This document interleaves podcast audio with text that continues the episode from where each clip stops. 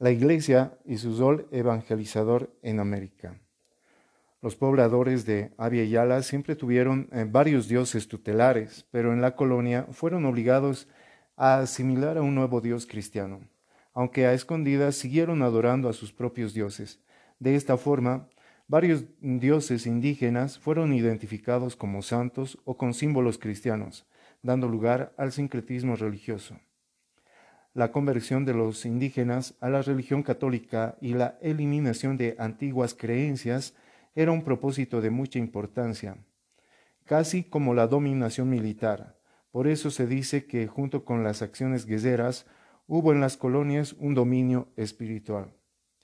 A los rituales religiosos se incorporaron formas de celebración de culto que tienen su origen en tradiciones antiguas que dieron al catolicismo popularidad y una personalidad propia. La Iglesia Católica fue la institución que más riqueza acumuló en bienes rurales y urbanos. Esta fue la encargada de transmitir la cultura española a los indígenas. Las comunidades religiosas enseñaron el idioma y las costumbres. Lentamente unificaron a una gran parte de la población indígena que se comunicaba en diversas lenguas y poseían diversas creencias. La Inquisición. En 1571, Europa tenía guerras religiosas donde se perseguía y condenaba las prácticas religiosas tradicionales. La Inquisición se conoció con el nombre de Santo Oficio. Esta organización tenía como fin investigar y castigar con métodos muy crueles a todos aquellos que no eran católicos fieles, aunque en la colonia la acción de la Inquisición fue menos violenta que en España. Provocó abusos y temores hasta que fue suprimida.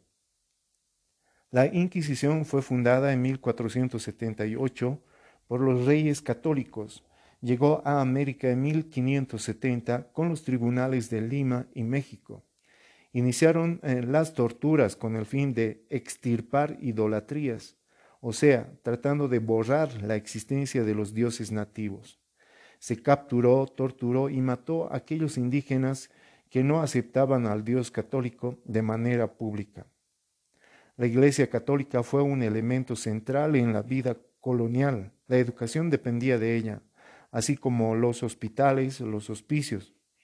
La Iglesia fue la primera en estudiar a los indígenas para su conversión y en descubrir el riesgo de sus adelantos culturales reflejados en su medicina, ciencia, astronomía, literatura, ceremonias religiosas y manejo de tecnología, por lo que mediaron para dar captura a Colliris, que eran los curanderos, a Kipucamanis, que eran los estatígrafos, a los chamanes, que eran los sacerdotes, y cualquier otro indígena que guardase o escondiese el conocimiento de su civilización. Se prohibió hablar de sus mitos o creencias, dando como castigo el corte de las lenguas, manos, cabezas en público, como forma de escarmiento. Vida religiosa apostólica. Nacieron en el siglo XII, dentro del seno de la Iglesia, nuevas formas de vida religiosa los dominicos, fundado por el Santo Domingo de Guzmán. Su objetivo es la predicación, el debate contra los herejes y la formación intelectual. Fue la segunda orden religiosa en llegar a América. Su labor se extendió hasta Perú y Quito. En su momento denunciaron la explotación de indígenas por los españoles. Uno de sus representantes es Fray Bartolomé de las Casas. Los franciscanos, fundado por el San Francisco de Asís, se caracteriza por vivir en el camino del Evangelio. Se cuenta que fueron los primeros en llegar a evangelizar al Nuevo Mundo. Su propósito era aprender lenguas indígenas para facilitar la evangelización y enseñar algunos oficios a los indígenas. Los mercedarios fundado por eh, San Pedro Nolasco, tiene como objetivo principal la redención de los cautivos en poder de los saracenos. Otra tradición cuenta que los primeros en llegar a América fueron los mercedarios. Tuvieron una labor misional discreta en las colonias, acompañando en la conquista a personajes como Hernán Cortés, Francisco Pizarro y Diego de Almagro. Su labor misional llegó a lugares como Guatemala, Tucumán, Chile, Perú y Bolivia. Los Trinitarios. Fundado por Juan Mata, al igual que los mercedarios, su objetivo es la redención. Aparte de esto, se dedicaban a la atención y cuidado médico. Los carmelitas no tienen fundador, pero nace de aquellos primeros ermitaños que practicaron la vida monacal en fraternidad. Los agustinos. Fundado por San Agustín, su objetivo es vivir en comunidad. Los seguidores construyeron conventos esplendorosos que expresaron el mestizaje entre la cultura europea e indígena jesuitas, fundado por San Ignacio de Loyola con el nombre de Compañía de Jesús. Su objetivo principal es la obediencia y la fidelidad al Papa. Ellos fueron eh, los impulsores y fundadores de las misiones de indígenas. Además estudiaron todas las lenguas indígenas para facilitar la evangelización. No solo participaron activamente en la educación de los indígenas, sino de los criollos, creando las primeras unidades educativas en sus conventos. Sin embargo, los indígenas no se sometieron en su totalidad al cristianismo y mantuvieron adoraciones a sus propios dioses y huacas, lugares sagrados. Esta fue la razón para que los españoles emprendiesen una campaña masiva de extirpación de idolatrías y ejercitasen la Santa Inquisición en lo que ahora es México, Lima y Cartagena de Indias. Los religiosos en la colonia. La iglesia estaba involucrada en los aspectos más importantes, pues promovía el arte y la cultura que había en Europa. Su propósito principal fue evangelizar. Además, los religiosos realizaron expediciones en las civilizaciones y pueblos americanos con el mandato de que los nativos sean evangelizados y purificados con buenas costumbres. Las misiones. El trabajo de los religiosos misioneros era bastante diferente al de aquellos que trabajaban en las ciudades o en las doctrinas. Eran enviados a lugares totalmente desconocidos donde la población aún no había tenido contacto con los españoles y mucho menos con el cristianismo. Los misioneros se caracterizaban por vivir en pobreza y viajar solo con la ropa y un mínimo de equipaje, en el que no podía faltar una Biblia, un crucifijo, y en el caso de los jesuitas un instrumento musical.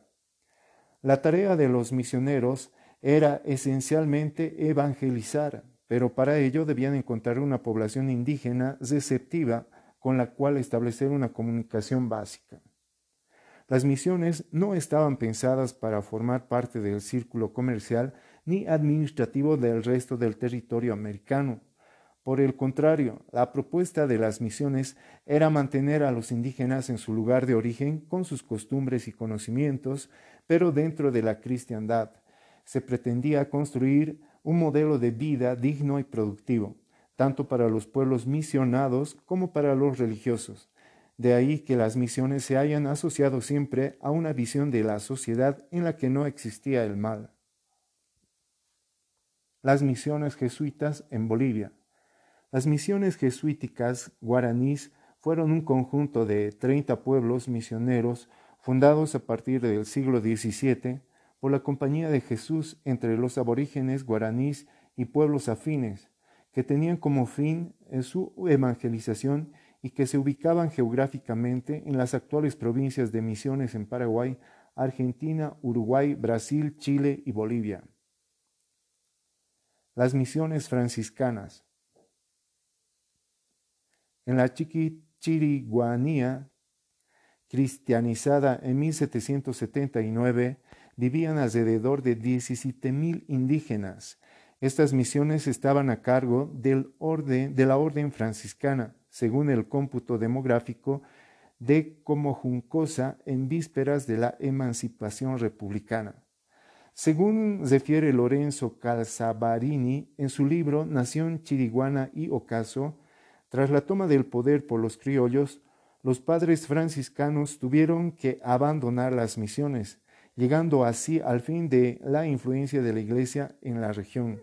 Los religiosos fueron expulsados entre 1813 y 1815 por las fuerzas de Ignacio Warnes, concluyendo con la huida de los franciscanos residentes del colegio de Tarija. Y así quedaron las misiones indígenas sin misioneros. Se produjo entonces en el Chaco una diáspora de misioneros franciscanos, similar a la de las misiones jesuitas chiquitanas. A partir de entonces se consolida definitivamente la dominación blanca en la zona, dando lugar a la ocupación ganadera y latifundista del Chaco boliviano en la nueva era republicana. La vida de los misioneros. Estas misiones cumplieron asimismo otro rol importante, que fue la definición y resguardo de los límites del imperio español con el imperio portugués, funcionando como fuerza de contención ante su expansión, habiendo recibido autorización de la corona para armar a los indígenas en esta defensa. El éxito de las misiones, sus riquezas, sus privilegios, su independencia del rey y de las autoridades eclesiásticas le acumuló enemigos. Los encomenderos de en América, las otras órdenes religiosas y la propia corona, que aquejaba de problemas económicos, pretendió con la expropiación de los bienes de los jesuitas solucionar sus necesidades. En el norte y oriente de lo que hoy es Bolivia, se dio otra experiencia exitosa de misiones indígenas, esta vez en las zonas de Mojos y Chiquitos. La extracción de las idolatrías. Hacia fines del siglo XVI y comienzos del siglo XVII, imperaba un gran optimismo entre las autoridades eclesiásticas y civiles del virreinato, puesto que pensaban que la tarea de la evangelización ya estaba realizada y que los indígenas habían adoptado del todo la fe cristiana. Las vocaciones religiosas y sacerdotales iban en constante aumento. Por todas partes había signos visibles de la implantación de la fe, capillas, ermitas, cruces, sobre todo en lugares altos, cerros, etc. La visita, el procedimiento por el cual se buscaba la extirpación de las idolatrías, implicaba todo un procedimiento de educación que debía realizarse de manera pacífica y enérgica.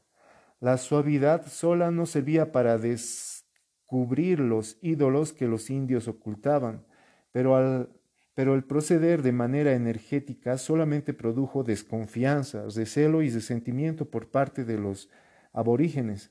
Además había que tener en cuenta el principio sentado por el padre José de Acosta, que decía, antes hay que quitar los ídolos del corazón que de los altares. El sincretismo en las misiones. Un sincretismo es un intento de conciliar doctrinas distintas. Comúnmente se entiende que estas uniones no guardan una coherencia sustancial. Sincretismo entonces significa la unión de dos religiones. Cuando los conquistadores europeos arribaron a América, se produjo un sincretismo cultural a partir del encuentro de ambos pueblos. En ciertos casos, el sincretismo fue más bien una asimilación, forzosa de la cultura dominante por parte de los pueblos conquistados. La implantación del cristianismo buscó transformar las creencias de la población originaria, cuando llegaron españoles, todos los pueblos americanos tenían cultos y ritos propios, sobre los cuales se impuso la doctrina cristiana. En algunos casos los religiosos eliminaron todo rastro de culto previo, y en otros permitieron la continuidad de las antiguas, haciéndolas a los santos y a la Virgen. El resultado de este proceso fue la religiosidad popular mezclada, que mantuvo elementos prehispánicos junto a las nuevas creencias cristianas. Este fenómeno es denominado sincretismo religioso, el cual se produce cuando los cultos son transformados por sus practicantes al incluir nuevos elementos.